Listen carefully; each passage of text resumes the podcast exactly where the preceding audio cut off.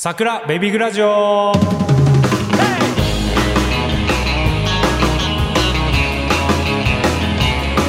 こんにちはこんばんは。今回も始まりましたベビーグラジオ。このラジオはベイビーグライダースの音楽活動についてはもちろん世間のさまざまな情報やただのダマなしなどを語っていこうという番組です。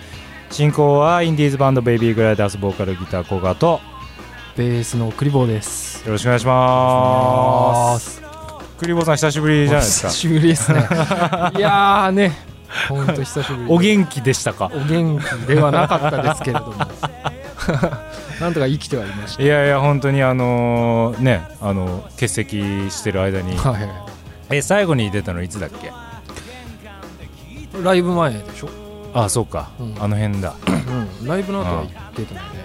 そうだよね、うん。でまあじゃあ去年去年ってこと？そうそうそう。去年のでも十ん？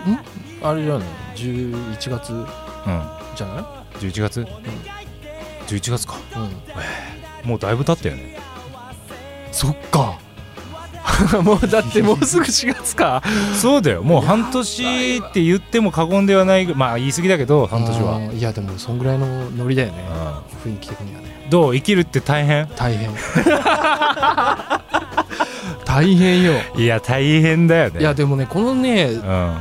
もう3月終わるから3ヶ月間かはね、はい。生きていなかったと思う生きてなかった。生きてなかっあそう。た、うん、何が何が心が死んでたの？心が死んで心うん、うん。な多分なかった。俺っていう存在がなかったと いや本当にタイムスリップしてる気分だもん今なんか思い返すとそうね。もう自分の生活でこんな振り返る場なんてないもんね、そうだね。そもそもね。いや本当タイムスリップだな、あそう。でまあ今はなんとかまあ人の下界に降りてきた。今日今なんかここ今降りてきた感じがした。う。ん本当に。もう頭いっぱいだったからね。いろんんなことね。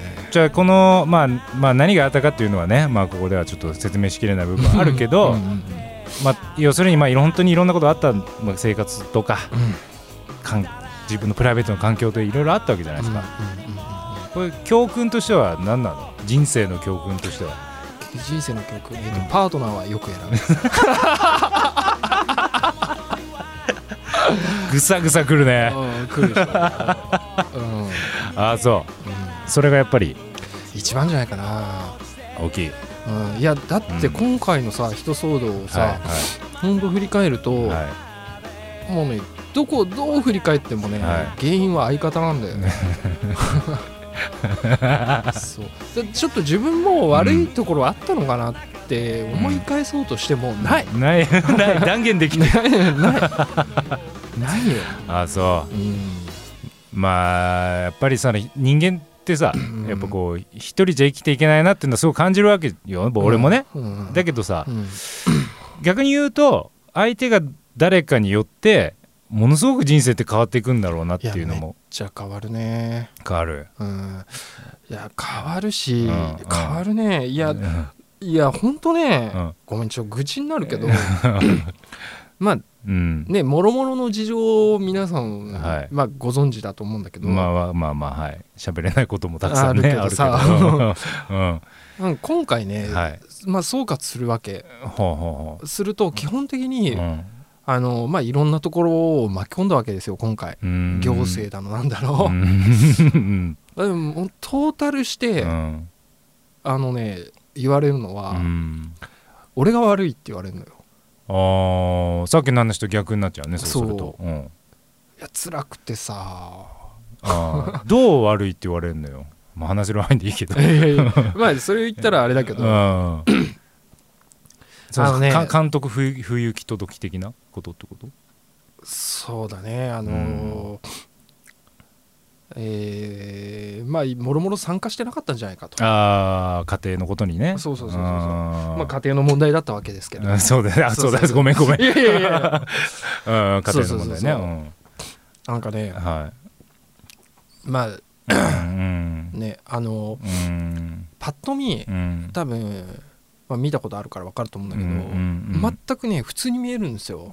そうだね。うんうんうん。うんで話すともっと普通に感じるんですよ。まあパッと挨拶した感じだと普通にはい。で多分面談的なものとかをやっても,、はいはいはい。めっちゃ普通なんですよ。ああなるほど。で逆にいわばはい。ちょっとかわいそうな子に見えてくるんですよ。おおなるほど。おーおー。そうなんですよ。はいはいはい。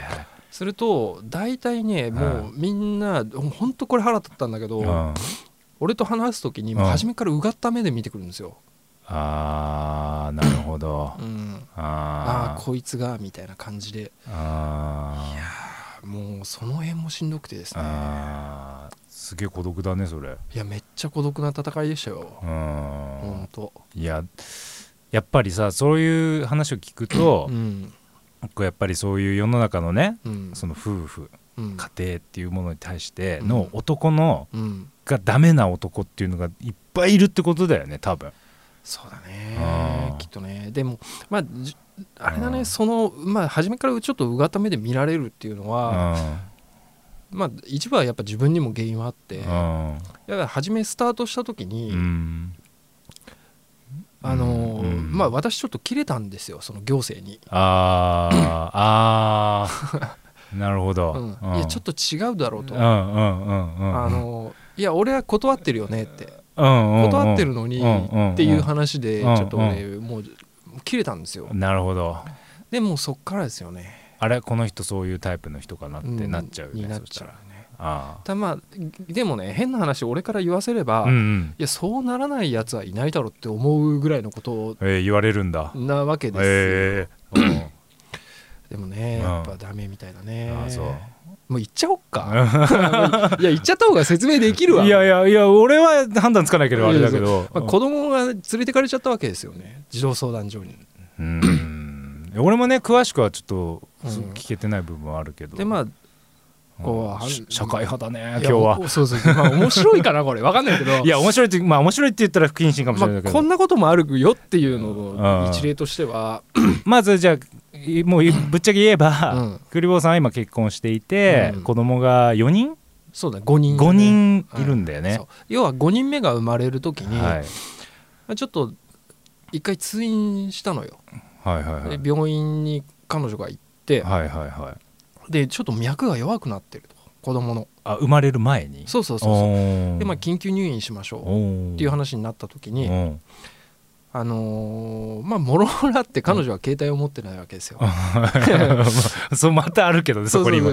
含みがね。そこを多分持たせてない私っていうのもそこでまず周周りから見て。いやもうそれは持たせらんないことがあったからね。あったかららって思ってくれるからいいんだけどだけどはい。やっぱあの人たちははいはいはい。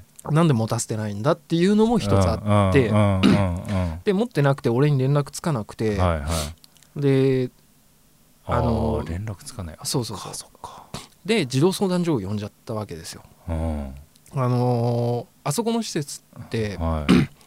あの要は保護だけじゃなくて、うんうん。そういうちょっと困った時に子供を一時的に預かるよみたいなこともやってうるわけですよ。ーん。そうなんだね。ううんんうんでそれでうん。預けようとして電話をして呼んじゃったわけ。でうんうん。俺もうすぐその後連絡取れて、はいはい。いやもうすぐ迎えに行きますうんうから、んうん。あのちょっと連れてかないでくださいって言ったんだけど、連うん。れてかれちゃったわけですよ。あでその後全くはい。そこからはい。児童相談所もあ年末年始の休みに入るっつって。うんうん。そこから全く連絡も取れず。子供と子供とも。でちなみにそれつな連れてかれたのが12月の27だったんだけど、おおど年末だね。そう。んん。その後初めて子供と会えたのがはい。30分だけなんだけど、うん。えっとね、2月のね13日、えーそんなに？そう。で30分だけ会えて、うん。でその他はもうう電話の声も聞けないし、うん。何してるかもわからないしえーどこにいるかは分かってるの？どこにいるかも本来は多分教えないんだけど。ああそうなんそう。だだけど今回はほら虐待とかじゃなかったから、うんうんうん。うん一応教えてくれた感じかな。それさ虐待かどうかの証明なんてさどうやってするまああのねしようがないよね。うん。それが本当に怖いとこで、うんもうまさになんだけど、うんうん。まあ、今回それがあって自分もいろいろ調べたんだけど、はいはい。やっぱ結構5人の一時保護って多くて小さい子なんか特にあのやってるやってないなんか言えないし、うんうんあの嫌がらせでちょっと隣の家の子供うるさいなっつったら、うん。通報しちゃうんですよもう。児童相談所に。うん。隣の家で虐待があるって言ったら、うん。もう事実有無に関わらずもう一時保護ですよ。えそうえそうなの今？そうなの。えもうあの権限を持っちゃってるわけよ。まあ確かにその必要なまあもちろんもちろんもちろん。本当に必要な時はそれぐらいやんないとねっていうのはあるよね。いけないんだけど。うんうんうんだけどやってるかやってないか分かんない状態だと、え持ってっちゃうんですよね。ーえー。それぐらい強制力があるの？めっちゃある。しかうも、ん。あの要は道理がもう通じないですよね。あー。あの要は保護目的うでん。めちゃめちゃ権限持ってるからう、んへもう全く通じない、うん。だからもう弁護士とかも俺相当いろんな人と話したんだけど、相手にしてくれたのは一人だけだったしね、ああそう。ん、もう無理ですよっていう感じだった。でうでうん。その人にも言われたんだけど、はい。まあほらわうんねそういうのにいつ会うか分かんないからさ、うん。もし聞いてる人がいたら、もし連れてかれちゃったら、うん。連れてかれた当日にうん。弁護士に言わないとダメみたいへえそれは当日っていうなんかこうあれがあるの？そう言ってた。なんか当日だったらそのまますぐ返してもらうことができる、ああただやっぱ期間が過ぎちゃうと、うん。なんかどんどん難しくなってくんだって、へえであそこって2ヶ月っていう決まりがあって。保護保護が？そうそう。うちまんま2ヶ月夏休み2回分。あフルフル？フルフルで連れてかれちゃってたんだけどうん。まあ、ちょっと他にもいろいろ事情があって。うん。でもう2ヶ月超えたらうんもう一時保護じゃなくて完全な保護になるからうん。もう何年も多分子供に会えなくなっちゃう。えー何年もとかになるの？そう。ちなみにうちはあちょっといろんな事情があってはいはいはい。一人をもう里親に出してくださいって言われた。ええ そう。マジっすか？そう。いや無理っす無理っすっつってうん。なんとか帰ってきたけどあめっちゃ危なかった。えー、そそんなささ里親とかに出されちゃうともう本当にその所在もわからないしみたいな。縁が切れちゃうってことだよね。え戸籍とかどうなるんだろうね。でも完全に外れちゃうでしょ。そうなんだ。そへえ。ういやマジでねきつかった。いやでも確かにその本当に DV とかさ、うん。そういうことで困ってる人にとってはすごくいい制度制度というか、まあ、逃げ場なんだろうなとは思うけど、うん。まあ、今回そういうパターンじゃないじゃない、うん。正直ね。うん。これはもう間違いなくそうだって俺も分かってるから、うん。その状態でもそういう権力というかが執行されちゃうと、うん。そういうパターンになっちゃうってことか。そうあのそのさっき言ったけどさ、うん。困った時に一時的に預かるみたいなのは、うんうん。があるっつったじゃん、うううん。俺ねある意味あれもね一種の罠だと思っていて、あの結構ね話を聞くと、うん。その相談所の人といろいろ話をして、うん。話を聞くと、うん。なんかそういうのを利用してるのもうん。なんか結構やっぱ社会的地位があってっていう人たちの方が多くて。ほで一般の人たちってやっぱなかなか そう預けることもないっうぽいんだけど、うないない多分そこで預けたら多分めっちゃいろいろ調べられると思う。えっとこっちの素性ってこと？そうそうそう。ほあのほう。とまあ、今回うちなんかいまだにそうなんだけど、うんうんうん。もう地域の機関全部にうん。あのあもうブラックリストみたいなの載ってんの？広がってんだマジで？そう。だから医者とか行っても、はいはいはい。その保護されたことをその医者が知ってる知っしてるんだ。だからもう監視されてんの。はあ。変な技できてないかああないんだよ。全くないんだよ、今今までも一回もないわけじゃそうんそう。そもそもあざなんかないから、うんうんうん。まあこけたすり傷とかはあるけどね、うんうんうんうんだけどもう全部共有されて何かあったらすぐ児相に連絡行きみたいな話になっててはあで児相はそのカルテとかうん。を全部その地域の子どものカルテとかをネットワークでつながってて見れるんだって。へえだから一回預けた子供っていうのは全部そういうのチェックされると。はあ。それがあのどんな預け方であろうと。うんうんうんうんうん。でしかもこれも 分かんないよ、うんそのうんそういう児相に対してやっぱ反対してる組織みたいのもあって、へえあるんだそのね民間の弁護士さんとかなんだけあどー。やっぱ無茶しすぎるところがあったから、まあまあまあまあ。でそういう人たちが調べたところによると、はいはいはい。児童相談所って結構歩合制みたいなところがあってえー？うん。子供一人を保護するとえ30万円支給嘘でしょ？何それ？ていうシステムなんだって。はだからあ怪しかったらもう保護すればその分自走に予算がつくちょっと待ってそえおかしいだろそんなの。なでノルマがあるか分かんないけれどももその人たちが言うにはそのノルマがあるらしいまあそれは、まあ、あの確かな情報ではないけれどもそういう話があるよっていう。そうでそういうのがあるから、うん。そういうのを是正しないといけませんよねっていう、うん。その意見書を提出した弁護士さんがいるっていうのは事実。ああこれは事実ね。うんうんうんうんはあ。もう本当にその都道府都道府県によっても違うらしいんだけど、うん。本当にひどいところうはん。一つあった事例としてうは、ん。本当になんか突然子供が幼稚園行ったら、うん。そのまあ、幼稚園の先生とその保護者が仲悪かったのか分かんないけど、うん。そのまま幼稚園から児童相談所に連れてかれちゃった子がいたの。うんでそのまま全く帰ってこなくてうんででも、ま、全く無実だったんだって。でお母さんがその面会にやっと行けるようになって、うん。面会のままそのまま連れて海外逃亡して子供と。で今オランダかどっか、うん、EU のどっかでうん。一緒に子供と暮らしててで国際指名手配されて。えー、っていうのが何それ？何の罪？でも誘拐？うん多分ね。うん。誘拐もあ誘拐かもしれないけど、うん。その児童虐待とかそういうの。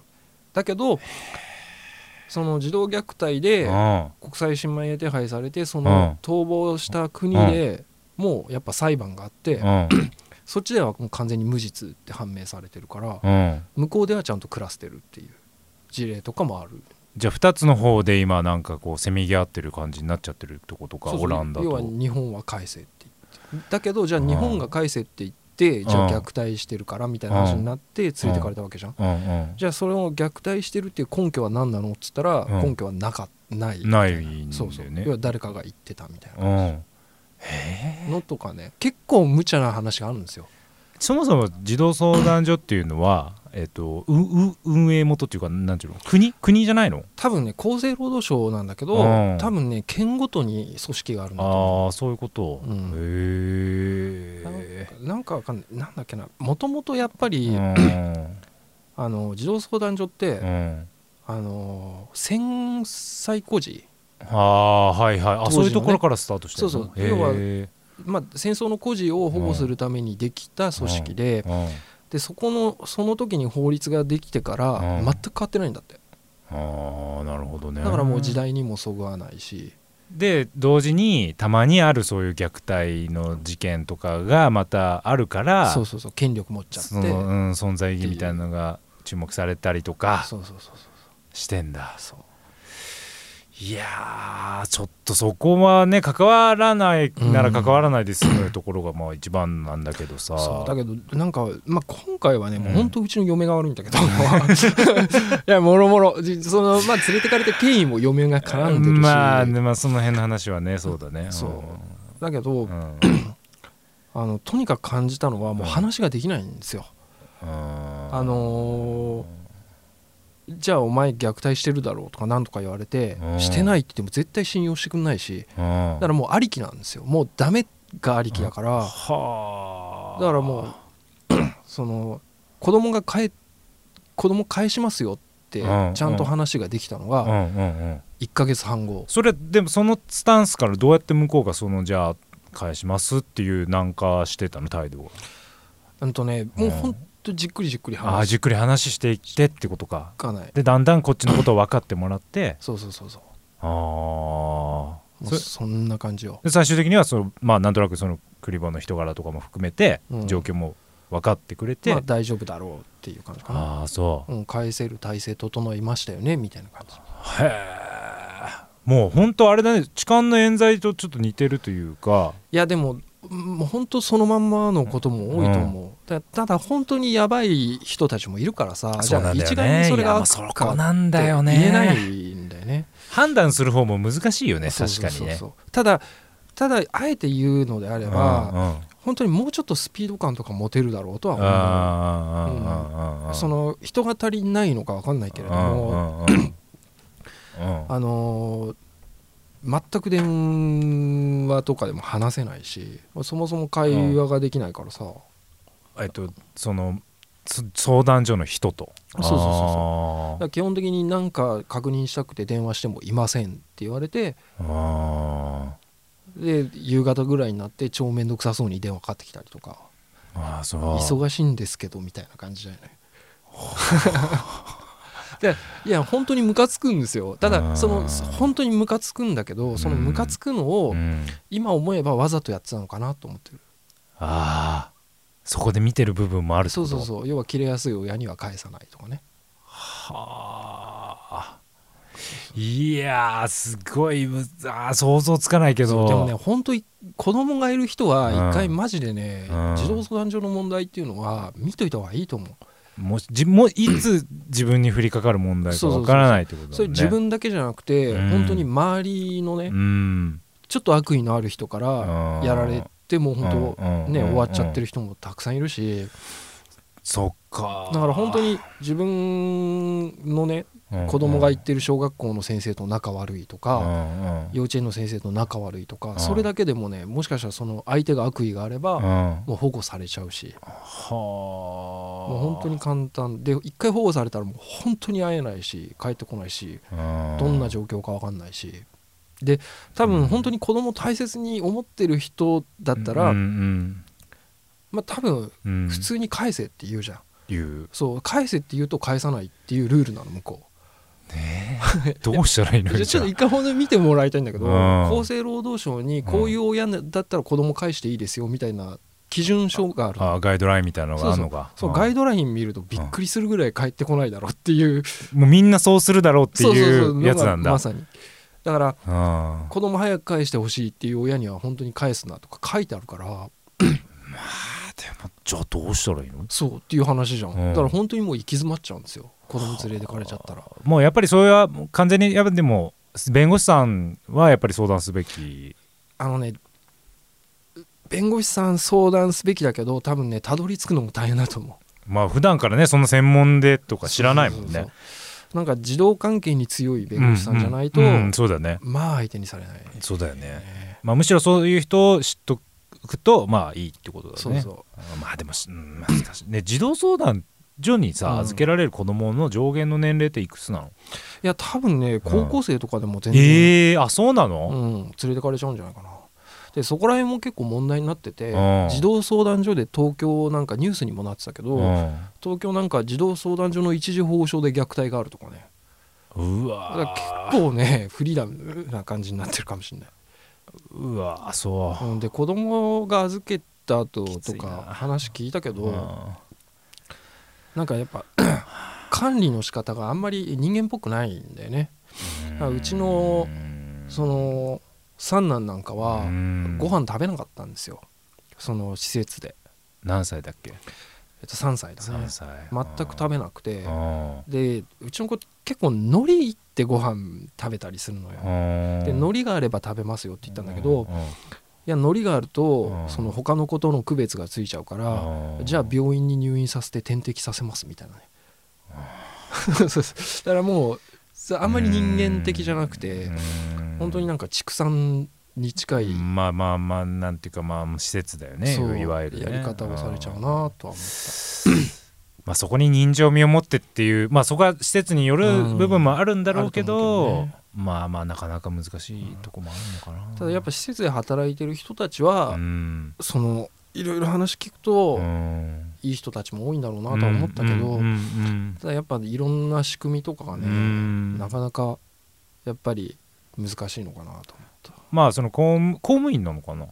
公務員じゃない人たちが多いんじゃないのかな。でなんだろうその預けるところも、うん。その児童相談所自体で預かってるところもあれば、うん。そのその個人みたいな感じなのかな。だからほらだってなんだっけタイガーマスクって流行ったじゃん、うんうんうんなんかわ置いてく寄付、うん。ランドセル置いてく、はいはいはい。ああいうところであず、ううんちの一番下は預かってもらってたみたいへえ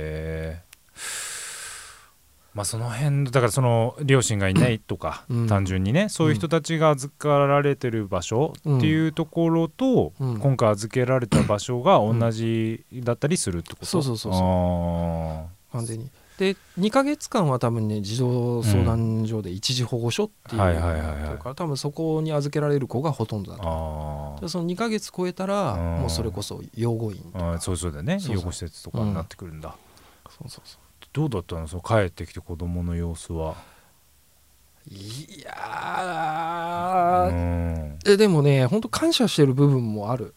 実際うん。あの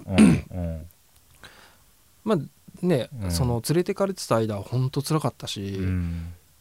いや本当死のうかと思った時もあったし、うん。もう帰ってくるかどうか全然分かんなかったし、うん。なんだろうな下の子はうん。一番下の子が一番初めに帰ってきたんだけど、うん。初め分かんなかったんじゃないのかな家だって。もしかしたら。一番下が。えっとね2すん1歳でもうすぐ2歳、うん。子供たちからしても、もしかしたらもう捨てられたんだと思ってたんじゃないのかなと思うんですよ。突然普通に家出たらさそね。そのまま家帰ってこれずに知らないおばさんたちに連れてかれてね。兄弟バラバラ全然違うところに連れてかれてあいきなり全然知らない人たちの生活を強いられるわけーじゃん。うん。大人でもきついよね。そう。うん。で普段と全く違う食生活はいはいでさ、はいはい。で管理されてるようなうちもう甘々だったから多分相当しんどかったんじゃないかな。ああそう。まあ次男うん。がもうすぐ4歳なんだけど、うん。帰ってきてた時にうん。やっぱりよそよそしかったよね、ただうん。その連れてくるんですよ児童相談所の人が家まで、も児童相談所の人が言うにうんは、うん。家が見えた時にうん。なんかニコニコしてたとは言ってたけど、ああそう。うん。ああそうか。まあそりゃそうだよね。まあ、今回すごく感じたのは、はい。そういう目で見られちゃうんですよ。そういう人たちから？いやもう周りから周りから？だからね今回俺仕事とかもー休んうんだじゃんやっぱ会社の人たちからも、うん。まあ、どんな事情であれやっぱりうん虐待してる親みたいに思われちゃったり、わもう本当痴漢と一緒だよね。身近なことで病院とか行っても、うん。やっぱりそういう親だっていうふうに見られちゃいやーそうだよね。うん。で、まあ、子供を今回ちょっとそういううん。ちょっとした施設に預けてうん。勉強させることになったんだけど、うん。そこでもやっぱりうん。その体験とか終わった後にうん。一言言われたもん、なんかお父さんちょっと話聞いてた感じと違いますねってそれはいい意味で言ってくれてあやっぱ悪い初め悪いイメージから入ってた。ーいや知らなかったら誰でもそう思うもんね、うん。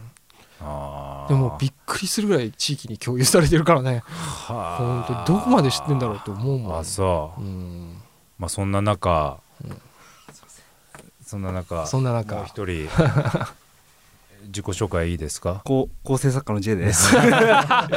今到着しまして。あのあ話いやかなり今あの詳細な話を今聞いてはい。まあちょっとなんでいなかったのかなっていうぐらい詳細だったんで。一回ねあの結構いろいろあ詳細聞いたんだ。そうです。あーいやもう今全部話してくれてるから。あそうなんですね。お会いして。うん。いやだからすごいもうこれベビーグラジオだっけっていうぐらい真面目な話社会派社会派社会派の話になってるよもういやちょっとその問題はちょっとまあ軽々しくちょっと口にできない話だなっていうのはあるけどうんまあすごい経験だよねそれは。すごい経験したよ。だから、ただやっぱり、うん。さっきも言ったように絶対必要な組織だと思うし。まあそうね。本当に困ってる人にとってはね。そうそうそうう。んだけどなんかね一回でももうちょっとみんな見てほしいなと思う。なんかなんとなく正義の味方。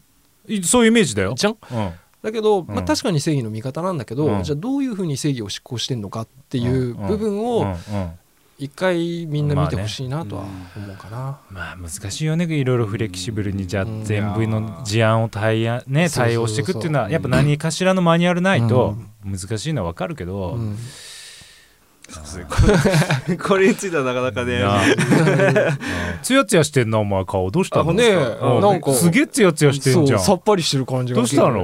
なんかさ 顔すごいよくなってます。ツルツルしてるね。そうツルツルしてるよね。してる。どう本当ですかしたの？いやまあ元気にいい感じ？はい。太った？ちょっと。ちょっと太った。太ったよね。もともと太ってたんですけうん。ど髪の毛切ってあそれ露出してきた露出して いやすげえなんかさうん。つやっちゃしてんね。本当ですか？うん。あー体調が最近いいですね。あそう、はい。体調いいんだ。いいです。気の持ちようなんでしょうね。今年はみんないろいろあるね。あるよ。あともう俺もうないよいや今年こ次からも上がっていくだけじゃん、うん。そうね。もう上がっていかなくちゃいけないね。いやそうだよ。いやもう本当にちょっと今日オープニングはあオープニングなんですか？これオープニングであそうそう社会派だけどうさんだいぶなんかやつれらねやつれましたね。でも俺俺今日久しぶりに会ったけど、ええ。思ったより今元気そうだったなって思ってる。もっと死んでるかなと思って帰ってきて1ヶ月経ってるからね。そうだよね。そうですよ1ヶ月ほぼほぼ子供と一緒に過ごしてるからねもう幸せですよ。いや本当子供好きだもん大ね好きだね。本当に。それは感じるよね。感じます。うんごめん今ヘッドホンないんだ。あごめんね。うんうんいよね。そうだよね。感じる、うん、それは本当感じますね。いややっぱねパートナーは選ばなきゃダメってことね。そう。そうそう。そうそこまで話した言ったの？もう全部あ本当ですか？いやでも本当それはまあずっと思ってましたけど。そうそうそうあのうん。本当あれだよ。うん。本当あれ今話した内容も全てね。うん。まあほらうん。どんなにはい。いそのパートナー以外でもねさっきの話じゃないけど、うん。本当に隣人とか、はいはいはい。その学校の先生とかね、うんうんそういうところから、うん。そこの問題火吹くところもあるかもしれないけど、うんうんうん。ただうちの場合ははい。スタートそこですか。そうだよね。